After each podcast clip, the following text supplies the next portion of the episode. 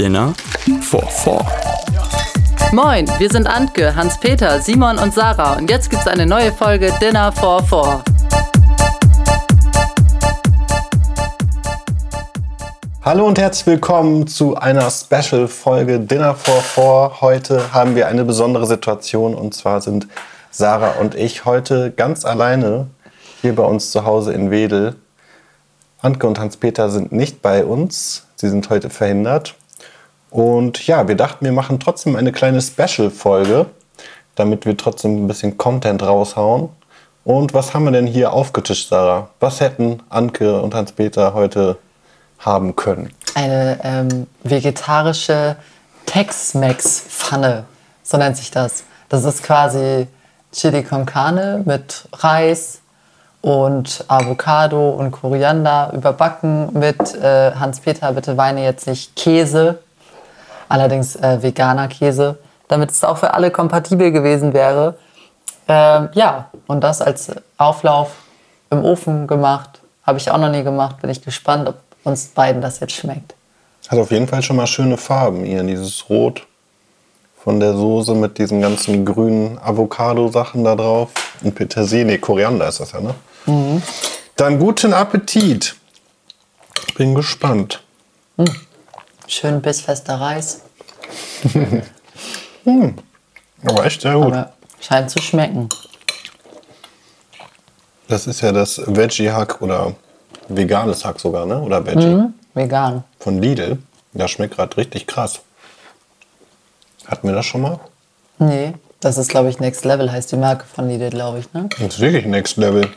Und hier der Käse, der da drauf ist, sieht ja auch aus wie mhm. normaler Käse. Aber ist egal gemischt jetzt. Wir sind zwar nicht gesponsert, aber da muss ich einmal kurz Props raushauen an Lidl. Die Sachen sind krass. Und die sind auch sehr gut sortiert im Laden, weil die stehen einfach da, wo die tierische Variante steht, direkt daneben. Sucht man sich keinen Wolf. Finde ich ganz gut. Ja, man muss sagen, diesmal haben Simon und ich Arbeitsteilung gemacht. Er war einkaufen, ich habe gekocht. Mhm. Muss ja auch mal sein. Was ist denn bei dir so passiert die Woche, Sarah? Ich meine, ich weiß es ja, aber erzähl es mal für die Zuschauer. Was ist passiert die Woche? Ähm, ich habe viel gearbeitet ähm, und sonst hatte ich am Wochenende ein Fußballspiel. Hm. Da war Simon auch mit. Deshalb weiß er auch genau, was dort passiert ist. Ähm, ja, das war eigentlich ganz okay. Wir haben zwar verloren, aber nicht berechtigt, würde ich behaupten. Da war so ein paar Fehlentscheidungen vom Schiedsrichter, die uns auch so ein bisschen zur Weißblut gebracht haben. Aber letztendlich muss man sagen, ja, es ist so, wie es ist. Kann man nichts dran ändern. Und das nächste Spiel gegen die wird besser. War auf jeden Fall ein interessanter Tag vom Wetter her. Ich oh, glaube, ja. da war von Starkregen bis greller Sonnenschein alles dabei. Und ich stand da schön mit meinem Schirmchen und Sarah hat sehr tapfer durchgehalten auf dem Platz. Ich glaube, ihr war teilweise klatschnass, oder? Mhm, richtig. Da in der zweiten Halbzeit, da fing es ja richtig an einmal. Das war echt krass. Aber zum Glück haben wir auf Kunstrasen gespielt. Ja. Im Nachbardorf hier war auch ein Spiel, das wurde am Wochenende abgebrochen, weil die Platzverhältnisse so unglaublich schlecht wegen des Starkregens waren. Hm. Ja, wir haben ja, war ja ein knappes 1 zu 4. Hey, das wollte ich jetzt nee, eigentlich unter den Tisch. Man muss sagen, ihr wart wirklich eigentlich gleich gut. Es war sehr passiv, aber schon gleich gut. Und ähm, ja, das ging dann echt mit einem unberechtigten Elfmeter los, dass ihr in Rückstand geraten seid. Also ich würde sagen, abhaken. Ihr habt viel gut gemacht. Und ja. was sonst so passiert? Nichts eigentlich. Gar nichts. Nö. Ich habe halt gearbeitet und war beim Fußballspiel und beim Fußballtraining. Mhm. So richtig viel ist jetzt nicht passiert. Weil ich gerade, ob bei mir viel passiert ist, eigentlich auch nicht.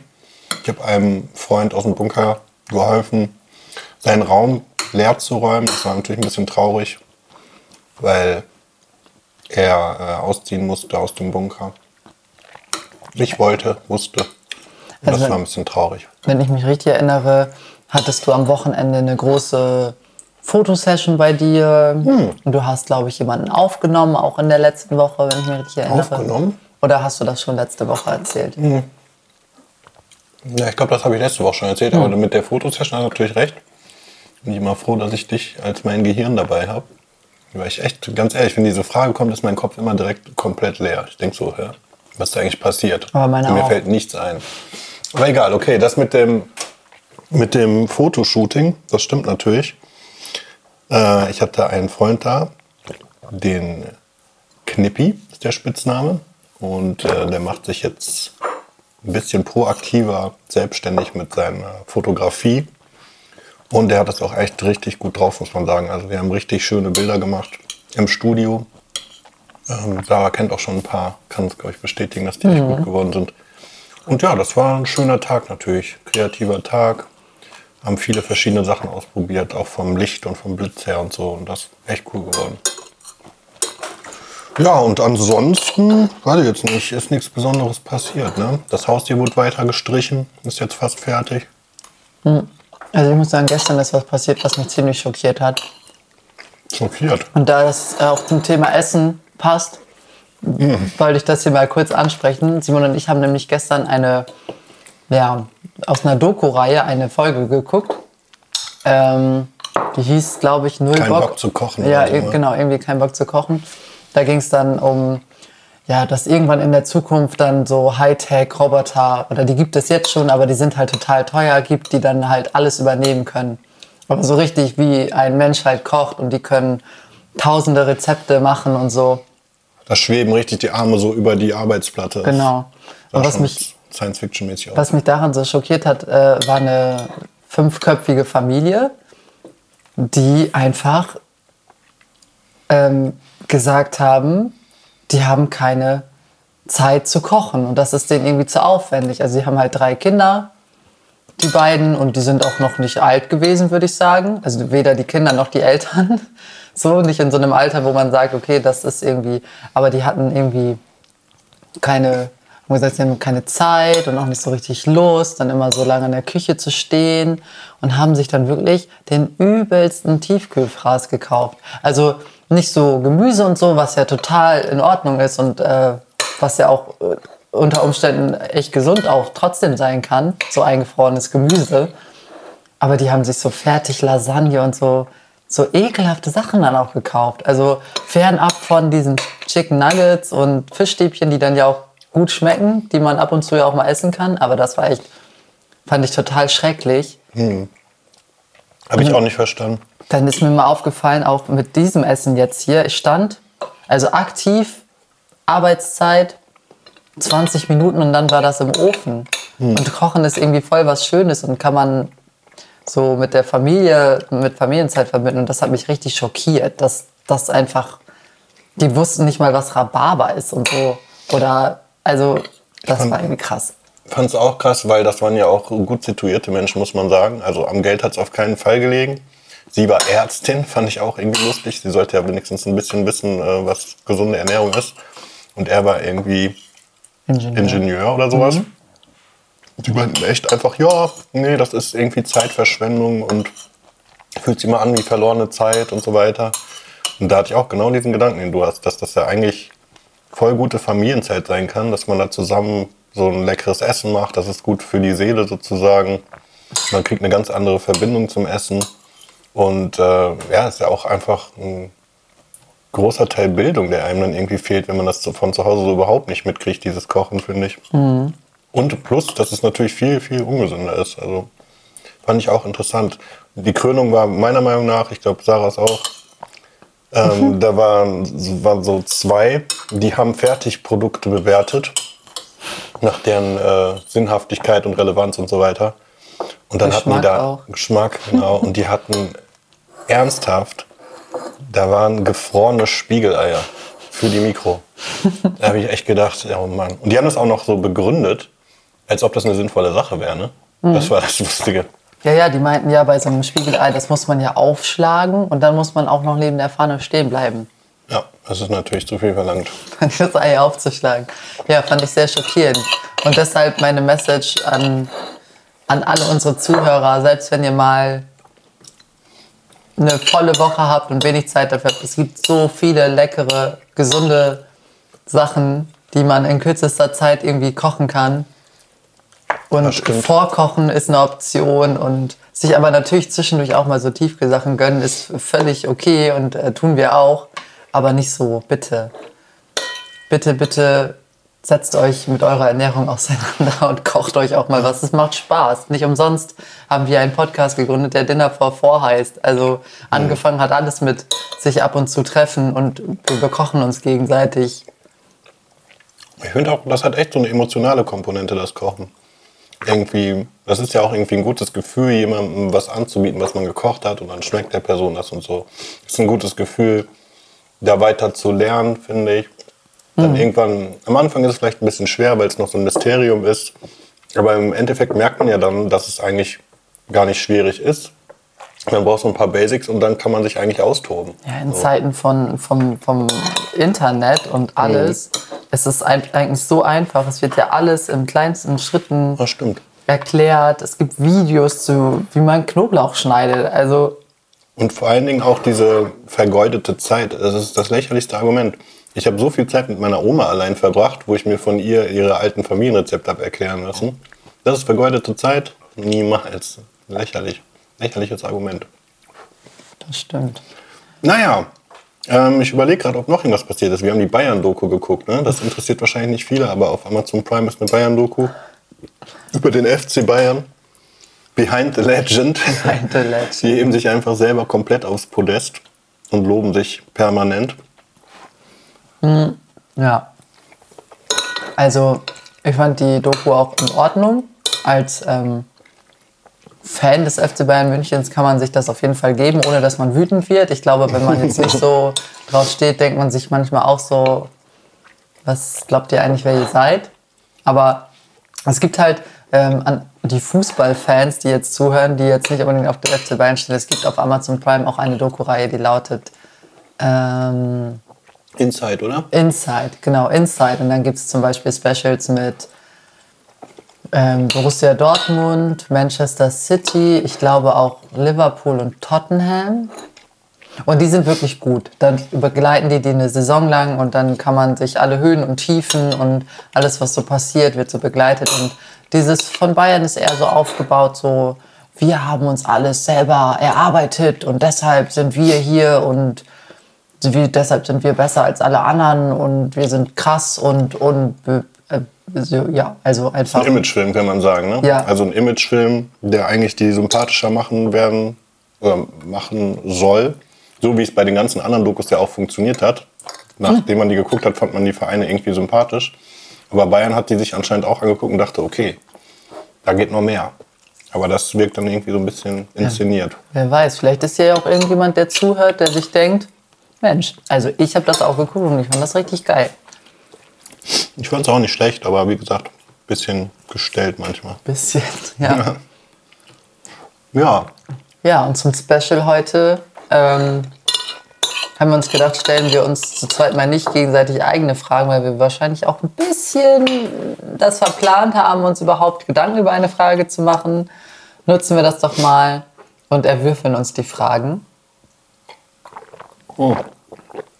Wenn du nicht noch irgendwas erzählen möchtest. Ansonsten Naja, ich denke gerade noch mal an die Situation von gerade. Ich habe ja irgendwann hier mal groß im Podcast erzählt, wie respektlos es ist, zu spät zu kommen, weil man dann die Zeit des Gegenübers nicht wertschätzt und so weiter.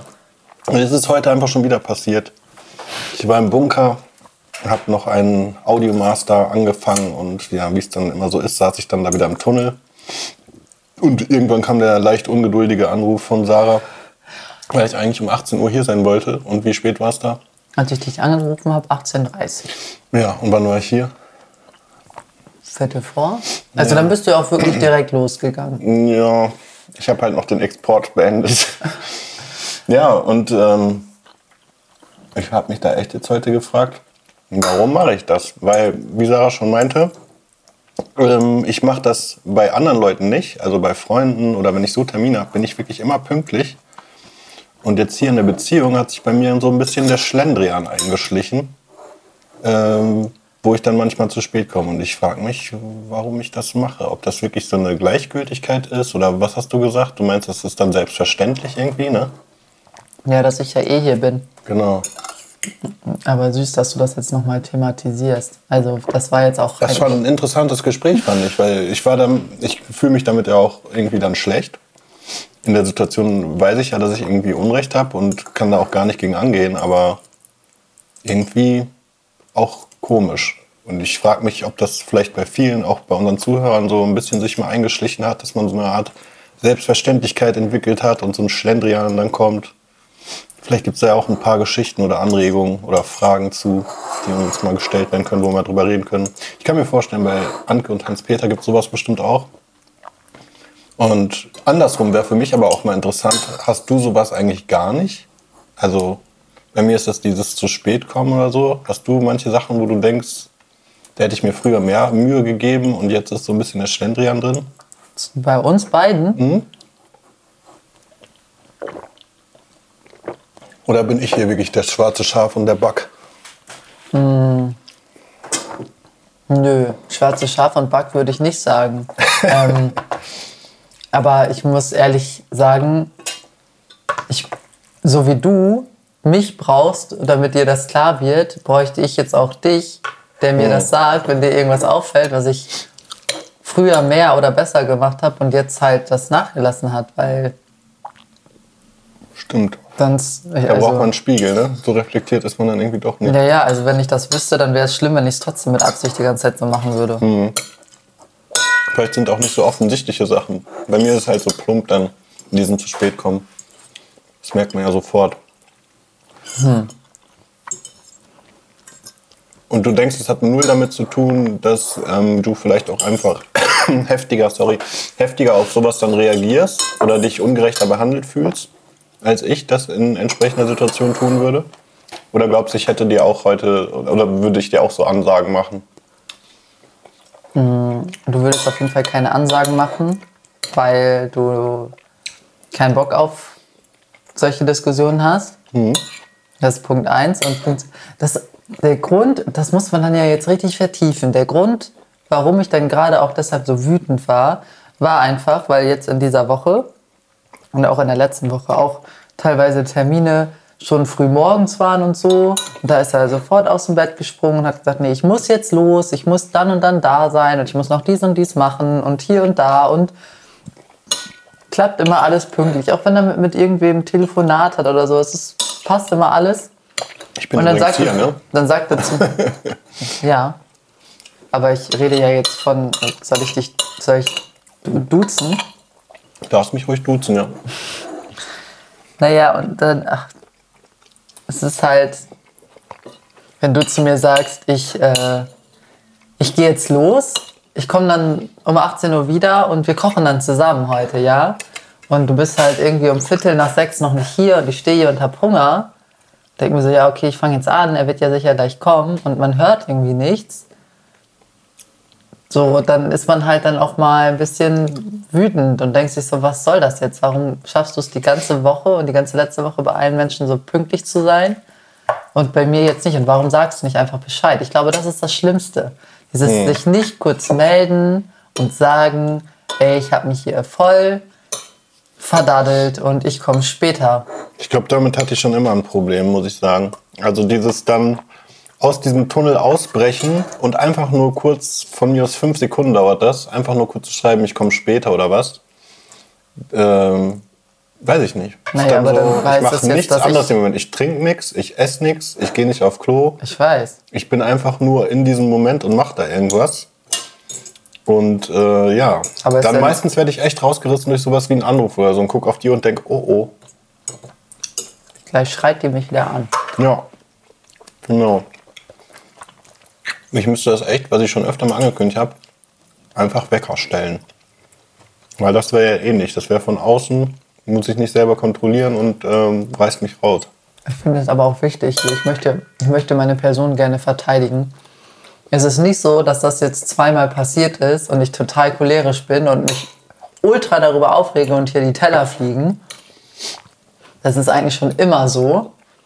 Aber wir führen auch schon immer die Gespräche darüber, wie ich mich dabei fühle und wie er sich dabei fühlt. Und deshalb, Und denkst immer noch, es könnte sich eh, je irgendwas dran ändern. also nicht am, nicht am zu spät kommen, aber am Bescheid sagen. Gerade wegen, vielleicht sollten wir nochmal den, den, Ich weiß gerade nicht, welche Folge das war, aber es war auf jeden Fall sehr schön, wie du das beschrieben hast. Ja, wie es sich halt für die wartende Person anfühlt, ne? dass die eigene Zeit nicht respektiert wird. Genau. Ja, stimmt. Okay. Nach diesem kleinen deepen Ausflug in unsere Beziehung Ja, echt. haben wir jetzt hier natürlich wieder Fragen. Zündstoff! Kannst du mal was würfeln hier? Ich würfel jetzt. Haben wir endlich wieder meinen Jingle gehört. Und ich kann endlich wieder husten, weil ich zu schnell gegessen habe. Falls ich das hier noch nie erwähnt habe, ich huste andauernd, weil ich so schnell esse. Ich glaube, das hast du noch nie erwähnt. Ja, äh, das ist eine sehr schlechte Angewohnheit von mir schon seit Kindheit. Das liegt du in der, das Männer, in der Männerfamilie bei uns. Also alle Männer von der Familie essen einfach zu schnell, außer mein Opa. Der andere ist einfach zu lahm. Okay, das ist das Alien. Was ist das Alien nochmal? Ähm, Irgendwo sind hier auch Karten, die das erklären. Science Fiction. Science Fiction, okay. Okay, das hat man schon. Da hat Hans-Peter wieder gemischt, oder was? Welche Geschichte haben dir deine Eltern als Kind immer wieder erzählt? Ja, ähm. Die, die Bärengeschichten. Da sind sie wieder, die Bärengeschichten. Das Buch über die beiden Bären, Sarah und Lars, die irgendwie anders hießen, aber bei meinen Eltern hießen sie Sarah und Lars. Und die Geschichten daraus. Da hast du schon mal drüber geredet. Ja, Ist die Frage blöd? Soll ich eine andere stellen? nö. Das ist ja, also bei mir, wir hatten ja letzte, letzte Woche hatten wir doch erst Kinder, also Geschichten, die wir unseren Kindern erzählen würden. Aber Ja, komm, dann lass doch eine andere nehmen, sonst ist die Frage jetzt abgehandelt in zwei Sekunden. Ja, wieso? Du hast ja nie Geschichten gehabt, die dir immer erzählt worden sind. Du hattest ja immer eine andere. Aber das würdest du dann ja jetzt wahrscheinlich wieder erzählen. Eben. Ja, okay, dann muss ich ja auch nochmal würfeln oder nimmst du einfach eine andere Karte? In welcher Soap würdest du gerne leben? In welcher Soap?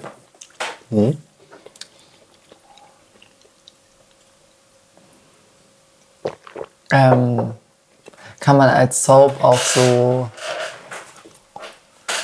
Ist, ist jetzt auch diese 20 Minuten Comedy-Sachen und so, ne? Soap ist eine Seifenoper, das ist so ein. So ein Einfach nur, nur das, Drama. auf das begrenzen wir Ja, das. ja, Soap. Sowas wie GZSZ zum Beispiel. So ein Drama, was sich endlos zieht, immer wieder Beziehungsprobleme, was weiß ich. Was habe ich wenig geguckt? Was habe ich echt wenig geguckt? Also ich habe auf jeden Fall nicht GZSZ oder also mir fallen da auch echt nur Deutsche gerade ein. Dieses alles was zählt, verliebt in Berlin und so habe ich nie geguckt. Von mir aus können diese sowas wie Friends oder Prinz von Bel Air und so kann von mir aus auch noch dazu zählen. Ja, aber dann kann, musst du ja alles wieder dazu zählen, auch über How I Met Your Mother und so. Ja, okay, von mir aus kann das auch dazu. Ja, okay. Also wenn wir jetzt richtig nach Seifenoper gehen oder Soap, ähm, dann würde ich sagen, weil ich das als einziges gut gekannt habe, auch äh, Marienhof. Marienhof? Ja. Was ist das nochmal? Also wo Das spielt das? früher auf- Welche Stadt? Oh, ich weiß nicht, welche Stadt. Auf jeden Fall lief das früher immer auf ARD oder ZDF vor verbotene Liebe. Marienhof. Ich weiß nicht mehr, wo das gespielt hat, aber das ist so ähnlich wie dieses ganze Lindenstraße-Konzept und sowas. War das eher ländlich oder städtisch so? Eher städtisch. Das haben wir immer beim Abendessen geguckt. Und da war helle Welt oder was war da? Nee, da war halt auch dieses endlose Drama. Es gab so ganz viele Charaktere, dass immer ganz viel parallel passiert, aber alle kannten sich irgendwie und dann waren immer irgendwelche komischen Sachen. Aber ich würde jetzt nicht sagen, dass ich da unbedingt leben wollen würde, weil das ist das Einzige, was mir einfällt, was ich so großartig als Soap geguckt habe. Und wenn wir das ausweiten, ich glaube, dann würde ich How I Met Your Mother nehmen. Und dann wäre ich gern Teil dieses Freundeskreises. Ich glaube, das wäre ganz, ganz cool. Ja, jeder darf mal mit jedem. Naja, Das finde ich immer komisch jeden Abend in der Sachen. Bar sitzen. Ja, das finde ich seltsam in so Soaps. Da äh, war irgendwie jeder mal mit jedem zusammen und so nach zwei, drei Wochen ist das quasi gelöscht aus den Köpfen. So als ob das einen emotional gar nicht mehr berühren würde. Dass man da die ganze Zeit zusammen in einem Freundeskreis rumhängt und alle waren mal mit jedem zusammen. Das ist irgendwie unrealistisch, finde ich. Oder es ist einfach sehr, sehr reif und ich kann es mir nicht vorstellen. Ich glaube eher Ersteres. Ja, glaube ich auch. Und du?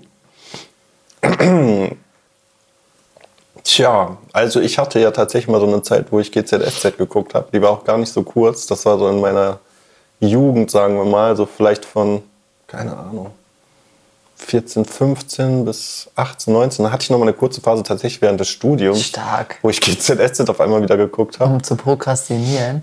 Ja, wahrscheinlich, ne? Könnte ich mir sehr gut vorstellen. Ähm, weil das war ja auch so ein fixer Termin am Abend, ne?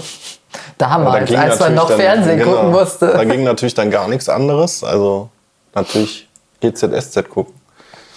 Und ich weiß noch, ich habe immer Joe Gerner total gefeiert. Das ist ja der Anwalt da, der Böse eigentlich sozusagen. Keine Ahnung. Sehr überheblich und reich. Warum ich, ja, weiß auch nicht. ja. Auf jeden Fall. Sympathisch. Ähm, ich würde dann auch GZSZ nehmen, weil das hat ja in Berlin gespielt. Berlin finde ich, das ist eine coole Stadt. Und da könnte ich mir schon vorstellen, so bei den ganzen GZSZ-Lern da ein bisschen rumzuhängen.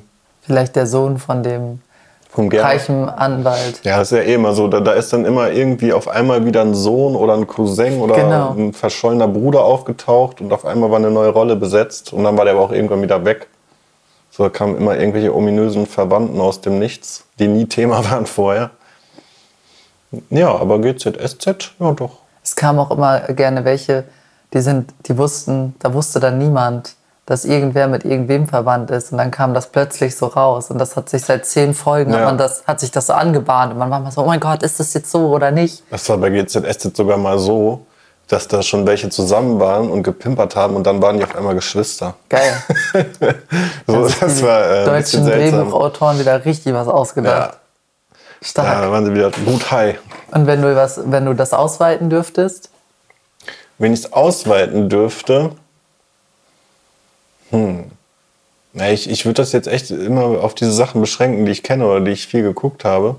Und da war zum Beispiel Prinz von Bel Air, was ich gerade auch gesagt habe, fand ich auch cool irgendwie. Das war ja auch so eine recht wohlhabende Gegend und da kam ja der Will, kam ja sozusagen aus dem Ghetto, aus ja, ja, Philly. die Story kenne ich, ja. Und aber irgendwie war diese Familie auch cool. So. Könnte ich mir vorstellen, dass das gut wäre, da zu leben. Als Will oder als Carlton, was weiß ich. ja. Einfach als weißer Exot. Als weißer Exot, ja, die wurden da immer recht schnöselig dargestellt, muss man sagen. So die reichen Nachbarn, die, die reichen Weißen aus der Umgebung, die da sowieso immer wohnen. Naja, okay. Die Frage, äh, ja, hatten wir halt nicht so viel zu erzählen, aber Ist ja nicht so schlimm. mal hier. Dann darfst du ja würfeln. Zündstoff. Ich habe den Totenkopf. Du hast den Totenkopf. Die hatten wir schon. Die hatten Jetzt sind wir durch, wa? Mit Zündstoff brauchen wir ein neues Spiel. Ja, das Ding ist halt, dass wir halt nicht immer die ganzen Kategorien einfach von der Karte durchgehen, sondern.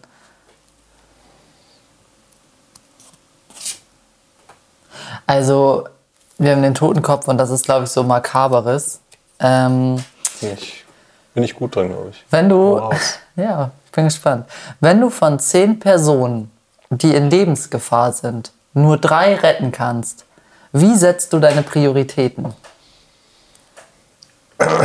Völlig unabhängig davon, wer, wer diese zehn Personen sind. Es sind einfach zehn verschiedene Menschen, wahrscheinlich mit zehn verschiedenen Hintergründen, Eigenschaften. Boah, wahrscheinlich wäre das ja dann, äh, wäre das so recht plötzlich. Ich habe nicht viel Zeit nachzudenken, also quasi so instinktiv. Wenn du zehn Ich gehe jetzt Personen. davon einfach mal aus. Ich würde auch davon ausgehen, weil wenn ich genug Zeit hätte und so, dann hätte ich auch genug Zeit, alles zu retten und nicht nur drei. Also ich habe mehrere Ansätze. Der erste wäre ganz plump, die, die ich irgendwie erreichen kann. Also sagen wir mal, ich, ich habe jetzt nur die Chance, drei zu retten, weil die anderen sind irgendwie weiter weg oder so, dann wären es halt die. Wenn ich es mir wirklich aussuchen könnte, dann könnte es sein, dass ich das nach Sympathie einfach aussuche. Wenn ich die Leute nicht kenne, dann würde ich wahrscheinlich auf so Sachen wie Halo-Effekt und so reinfallen und würde dann die attraktivsten retten. Äh, oder halt die Jüngsten, was ja oft ein und das Gleiche ist, muss man sagen, weil junge Leute sind öfter attraktiv. Vielleicht wird man die dann deswegen retten. Naja, ich hoffe nicht, dass. Also, wir reden ja schon von jungen Erwachsenen. Da können ja auch Kinder zwischen sein. Ja, ja, die sind ja dann äh, Süß und nicht süß, attraktiv. genau. Also die, die sind halt so, durch das Süße sind sie ja so beschützenswert und deswegen wird man die dann als erstes retten, was ja aber auch so irgendwie Sinn macht, ne? weil die das längste Leben vor sich haben wahrscheinlich. Vielleicht ist die Frage ein bisschen interessanter, wenn wir davon ausgehen, dass diese Menschen, die dort sind, also du kennst sie im Prinzip nicht, aber du, du kennst trotzdem so Hintergründe oder Eigenschaften von denen.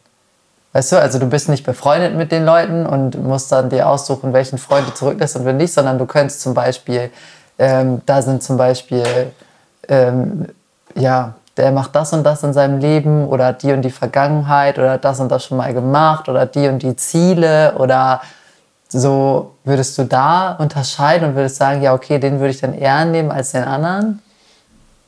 Ja, also wenn es wie gesagt nicht so wäre, dass ich nur ein paar sowieso retten kann, weil ich nur die erreichen kann und bei den anderen ist das irgendwie chancenlos, das merkt man ja dann, glaube ich, instinktiv recht schnell, dann würde ich wirklich wahrscheinlich die nehmen, die mir am sympathischsten sind. Ähm und ich weiß auch nicht mal, ob ich so kategorisieren würde nach Alter oder nach wie, wie viel Zeit haben die noch vor sich und so. Ich glaube, ich würde echt nach Sympathie dann gehen.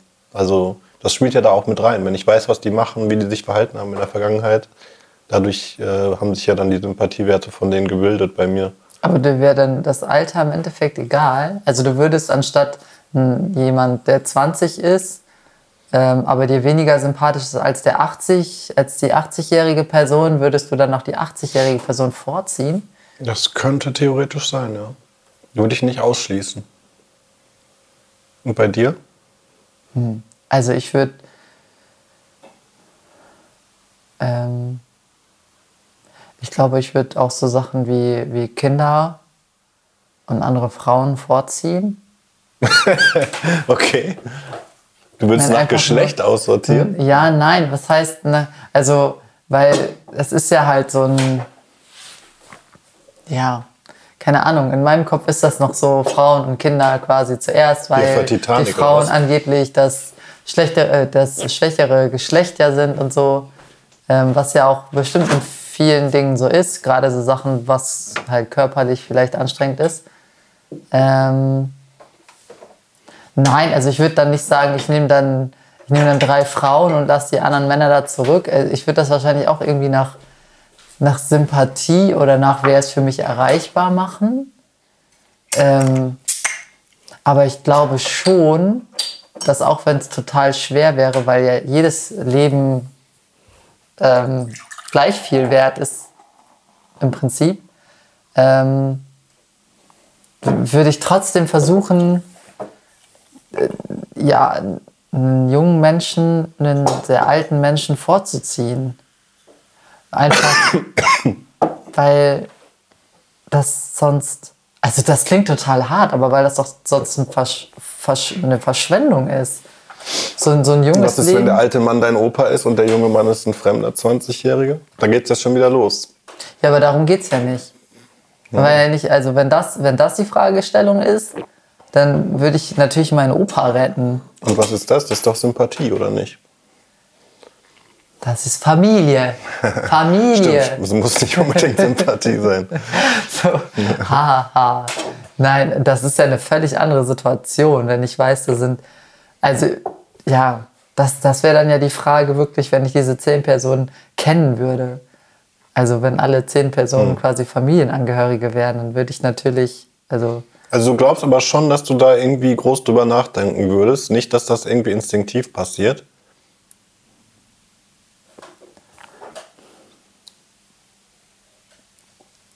Ich glaube, ich, doch, ich glaube schon, dass instinkt, instinktiv man die Schwächeren zuerst wählen würde, weil man ja irgendwie schon weiß, wenn man denen jetzt nicht hilft, sind die eh verloren. Deshalb ja so Kinder oder alte Menschen oder so, klar, da geht man immer zuerst hin, weil man davon ausgeht, dass die sich nicht mehr wirklich selbst helfen können. Glaub das ich ist ja nicht. dann Da bin ich anderer Meinung. echt.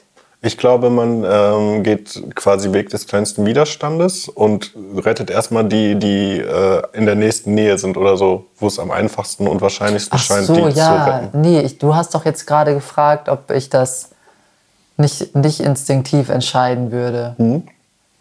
Und doch würde ich in der Si- Situation natürlich schon. Ich glaube nicht, dass ich dann sagen könnte, dass ich mich bewusst entscheide, sondern dass ich mich tatsächlich dann, ich kann ja, da, da steht ja nur, wie ich meine Prioritäten setzen würde, weil ich nur drei von zehn retten kann. Ja.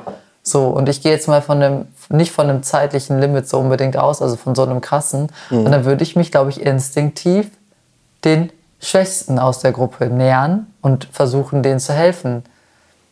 Weil das erlebt man doch auch oft oder manchmal vielleicht im Alltag, wenn man, äh, wenn eine alte Person über die Straße läuft und nicht richtig rüberkommt oder halt irgendwas mit irgendwelchen Kindern ist, da geht man eher hin und hilft, weil man sieht, die sind ein bisschen hilfloser als andere, als dass man einem Menschen in seinem eigenen Alter irgendwie hilft.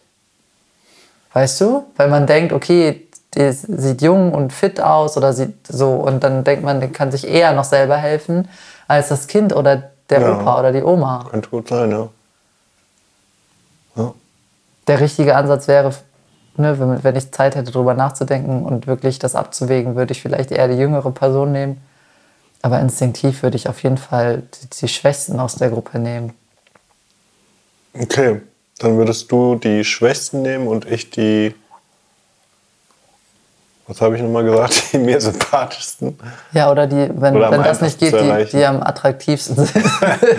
Oh Mann, die Menschheit muss schön bleiben. die Menschheit muss schön bleiben. Ja, Ja, aber nein, das macht ja auch, das macht ja auch total Sinn. Aber wer weiß, wie man in so einer Re Situation wirklich reagieren würde. Ich glaube, ich will mal wegrennen. ich, ja, ich glaube, ich wäre auch in so einer Situation total, also wenn es ja dann auch für mich eine, wenn auch für mich eine Lebensgefahr besteht, ich wäre total panisch, glaube ich. Und da wird gar nichts mehr in meinem Gehirn funktionieren. Und ich würde dann, also Embryonalstellung und auf dem, irgendwo in der Ecke. Nee, einfach weg. So, also egal, wie man sich aus der Situation befreien müsste, das würde ich tun und ich glaube, sonst geht da gar nichts. Da muss man, deshalb sind solche Berufe von Menschen, die anderen Menschen helfen, da, deshalb lernt man das ja extra und so. Ich bin ja auf jeden Fall der Anti-Held. Ich weiß nicht, ob ich das hier schon mal zum Besten gegeben habe, aber es gab ja mal eine Situation im Meer in Kroatien, wo ich mit meiner Schwester abends noch schwimmen war. Und dann habe ich äh, gedacht zumindest, ich hätte eine Haiflosse so ungefähr 20 Meter von uns entfernt gesehen und habe geschrien, da ist ein Hai und bin losgekrault wie ein Weltmeister zum Ufer. Und ich hatte, also es ist mir sehr unangenehm Das ist deine kleine Schwester, meine kleine. Schwester und ich hatte im Kopf, ich bin schneller, der kriegt die. Also das lässt psychologisch, glaube ich, auch sehr tief blicken. In dem Moment war ich komplett auf Überlebensmodus und ähm, ja, meinen eigenen Vorteil aus. Und äh, wenn ich in der Situation so reagiert habe, dann würde ich wahrscheinlich da auch äh, selber das Weite suchen und mich nicht in Gefahr bringen. Ich finde, wir so leid es brauchen- mir tut. Wir brauchen noch ein paar mehr Details zu dieser Geschichte. Ja, Wie hat deine Schwester reagiert und hat Meine Schwester hat geheult und ist in Bruststil hinter mir hergeschwommen. war völlig langsam. Und im Endeffekt war es einfach nur eine Boje, die da irgendwie so auf und ab geschwommen ist. Wie alt wart ihr? Ich war so 14 und meine Schwester war dementsprechend 11. Oh Gott, die Arme. Oh Gott, die dachte, sie stirbt. Ja, und ich auch. Und kurz, Ja, ich dachte noch kurz, mehr. okay, die Wahrscheinlichkeit ist nicht mehr so groß, dass ich sterbe. Boah, das Also ist es ist hart. echt äh, bitter. Das ist echt hart. Ja, von, also da brauche ich jetzt gar nicht groß reden, dass ich irgendwie heldenhaft jemanden retten würde. Wahrscheinlich wäre ich echt nur auf eigenen Vorteil aus. Ja, da sind ja Leider. zehn Leute. Wenn du drei davon rettest, hast du Ja. trotzdem noch sieben Leute Vorsprung, Ja, ja.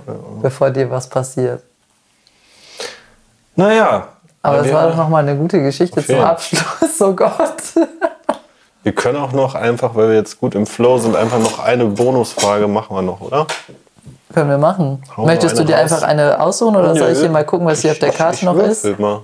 Aber okay, wenn, wir müssen jetzt irgendwas anderes machen bei der Bonusfrage, das stimmt. Dann ähm, such du einfach mal eine aus, die du gut findest. Hm. Oh nein, warum habe ich dir diese Aufgabe gegeben? Warum? Weil das jetzt ewig dauert. Ja, weil du da nicht die Entscheidungsfreudigste guck. bist. Dann mach du. Hat sich nur beschwert. Alter, wenn ich das hier so durchlese, dann denke ich aber echt, wir haben schon viele Fragen hier Wir beantwortet. brauchen ganz schön auf Zündstoff. Hans-Peter war ganz schön oft unvorbereitet. Der Arme. Nein, wir waren ja alle Ja, also ich glaube, da muss man noch mal äh, nachgucken, wie oft das wirklich war, weil es könnte gut aufs Gleiche Wir rauskommen. bräuchten echt so einen, so so einen Highscore, ne? Oder so ein Buzzer immer, den man so drücken muss, Ja. wenn, wenn man das gemacht hat. Krass. Was denn? Okay, die Frage ist ganz cool. Okay. Angenommen, du wärst als Kind armer Eltern in einem Entwicklungsland geboren worden. Welches Land wäre das? Was ist das denn für eine Frage? Welches Entwicklungsland ist für dich noch am erträglichsten? Also anders kann ich diese Frage nicht übersetzen. Was ist. Boah, welche Kategorie ist das gewesen? Theater. The Also Ernsthaft? mit Heißstadt. Warte mal, ich muss noch mal gucken. das klingt mir sehr makaber. Nee, ey. das ist keine von den Makari. Hey, ich hatte die doch gerade hier. Kultur. Ku- okay. Sehr kulturell, diese Frage. Sehr kulturelle Frage. Ja, okay, Ähm, man muss sich um Kulturen Gedanken machen, das stimmt. Also, das, das ist schwierig, war. Also,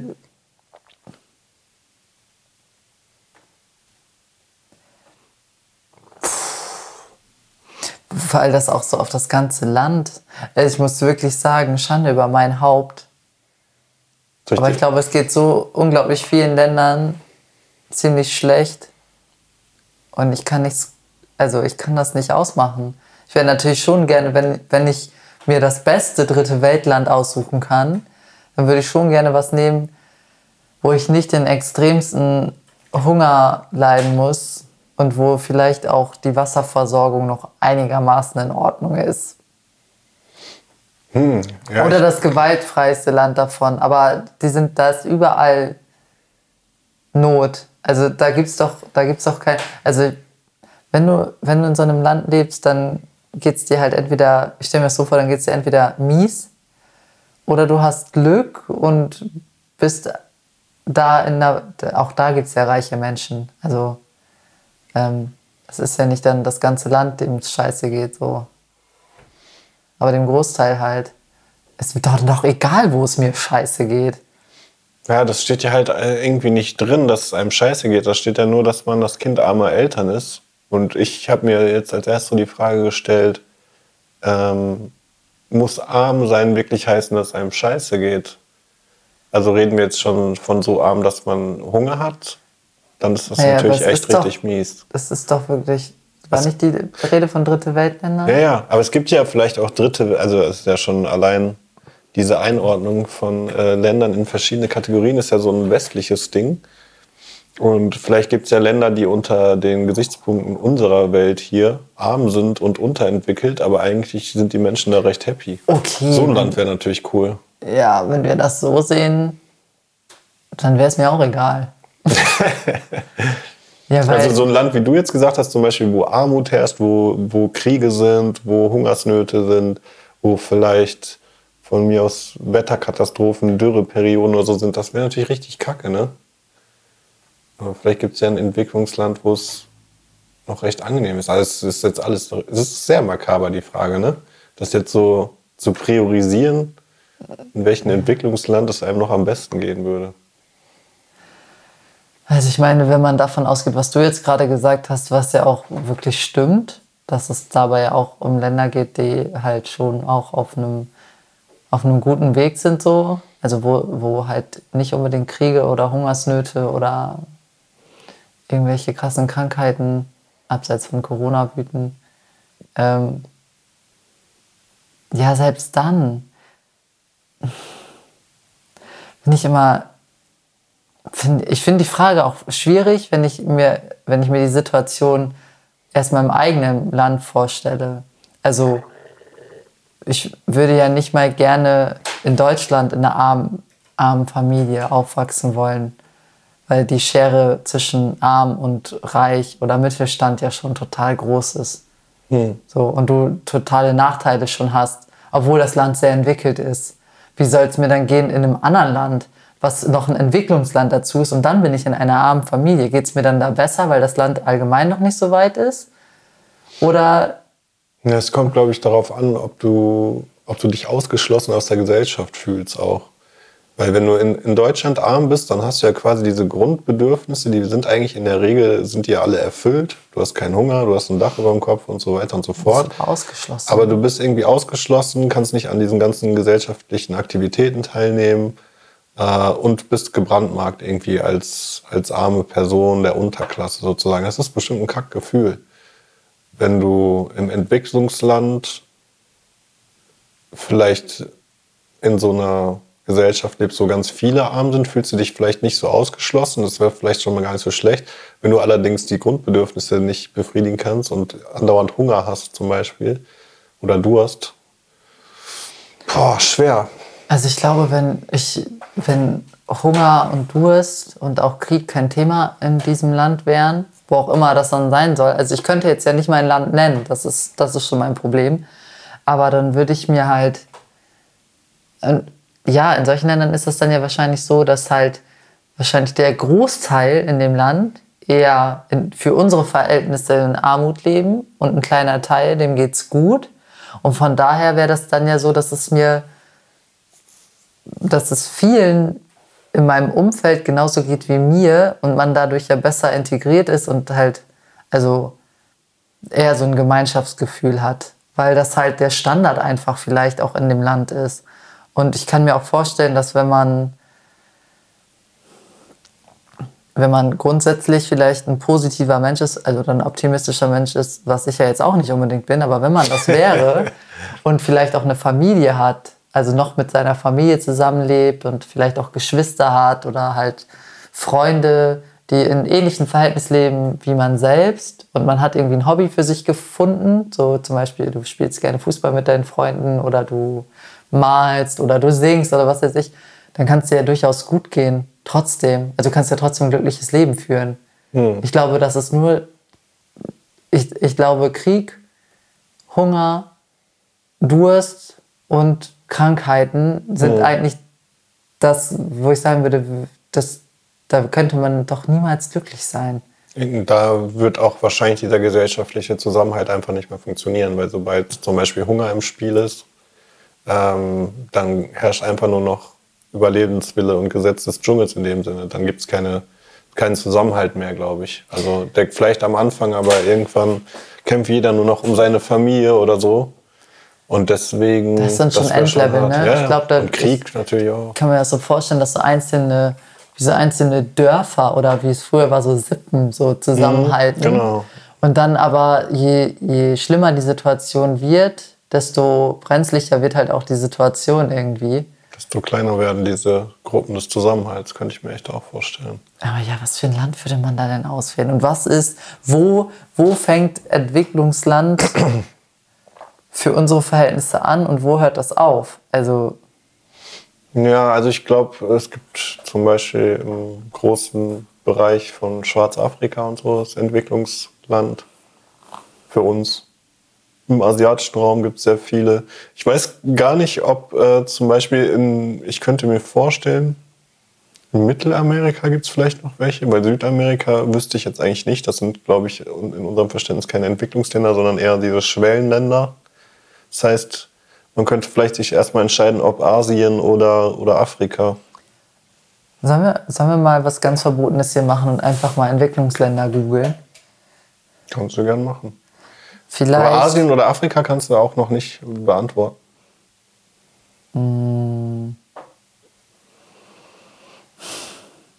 Ja, wäre wär mir auch egal. also, Wäre dir egal. das ist ja. Ja, weil das ja für mich was ist, bei dem ich mich, womit ich mich, ups, jetzt ja auch gar nicht ähm, identifizieren kann. Aber hast du keine, keine ersten Einfälle dazu? Wenn ich zum Beispiel an Asien denke, dann denke ich immer an viel zu viele Menschen, an äh, viel Müll, diese Slums und so. Nicht so sehr an, an Krieg zum Beispiel, an Krieg und krasse Gewalt. Das denke ich eher, wenn ich an Afrika denke, dann denke ich eher an diese äh, vielen Bürgerkriege und vor allen Dingen auch an Hungersnöte und Dürren und so.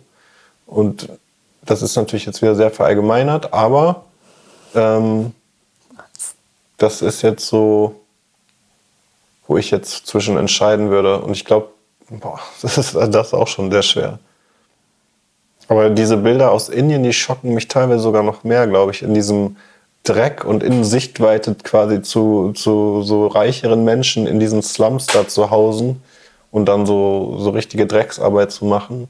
Ich glaube, das fände ich gerade aufgrund dieser, dieses Gefühls, was wir gerade besprochen haben, der Ausgeschlossenheit und so, fände ich das noch viel mieser. Ich glaube, ich wäre dann doch lieber in Afrika, mhm.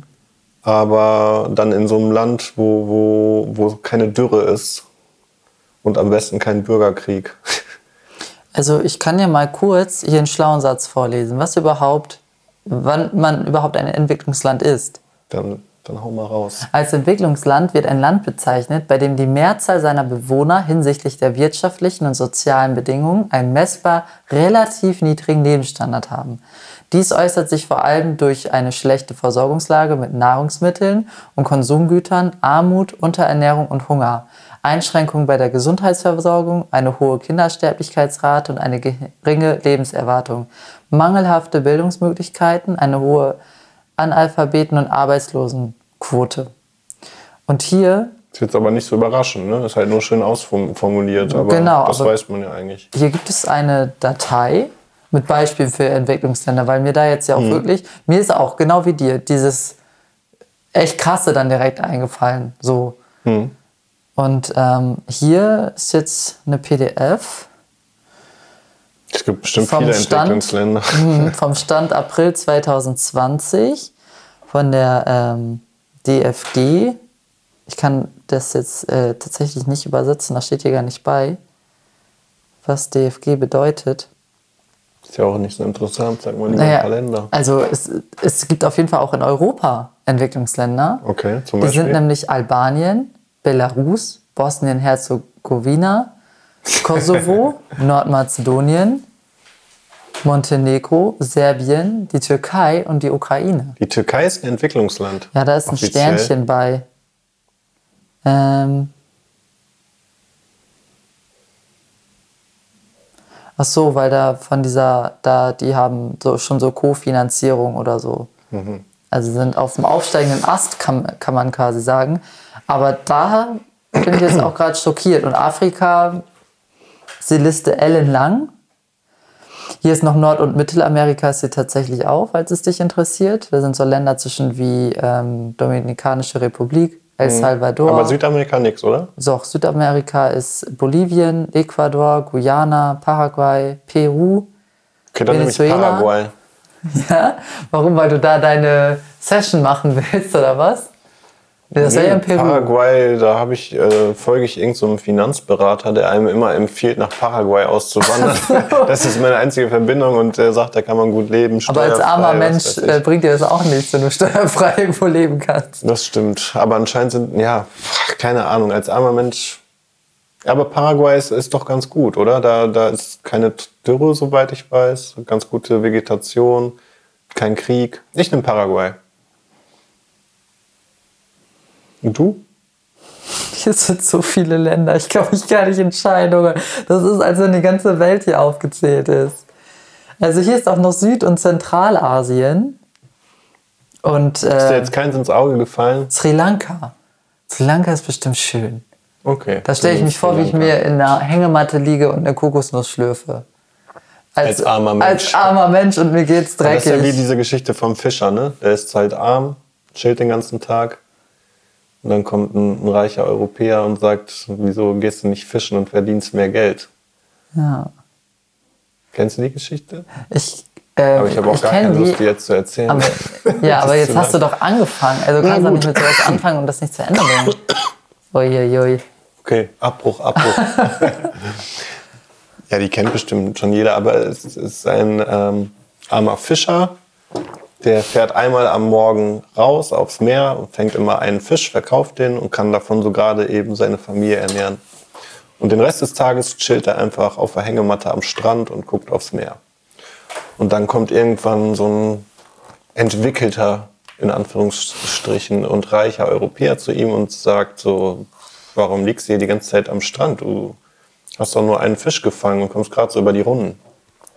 Und meinte, ja, ich liege halt sehr gern hier am Strand und guck mir das hier an. Und dann meint der, ja, du, du könntest doch auch mehrfach am Tag rausfahren und dann würdest du mehr Fische fangen, würdest mehr Geld verdienen und dann könntest du mehr Boote kaufen, Leute anstellen und noch mehr Fische fangen und dann könntest du richtig reich werden und hättest voll viel Vermögen und deine Familie hätte Wohlstand und dann könntest du richtig entspannt hier in der Hängematte liegen. Und dann sagt er, ja, oder ich liege einfach jetzt in der Hängematte. Das Ende. Ist, das ist das Ende. ja, aber das, der regt einen schon ein bisschen zum Nachdenken an. Ja, auf jeden Fall. Wenn das Ziel von diesem ganzen Struggle ist, das zu machen, was er sowieso jetzt schon die ganze Zeit tut, dann interessant. Das stimmt.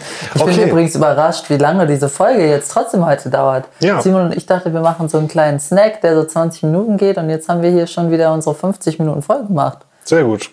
Okay. Dann äh, hoffen wir natürlich, dass wir auch zu zweit euch ganz gut unterhalten konnten. Und, Vielleicht kommt jetzt ganz viel Shitstorm. Ja, ich hoffe auf unseren ersten Shitstorm. Wo ist Hans-Peter? Wo ist Handke? Ich will wieder qualitative Beiträge haben. Oh, oh, oh. ja, dann äh, sagen wir mal Tschüss und bis zum nächsten Mal wieder bei äh, Dinner for Four statt Dinner for Nächstes Two. Mal wieder mit vier. Tschüss. Tschüssi. Na, bist du noch am Start? Hast du eine Frage oder Feedback für uns? Dann schreib uns gerne eine Nachricht. Alle Infos dazu findest du auf unserer Internetseite dinnerfor4.de. Also bis dann, wir hören uns am Montag. Dinner for Four.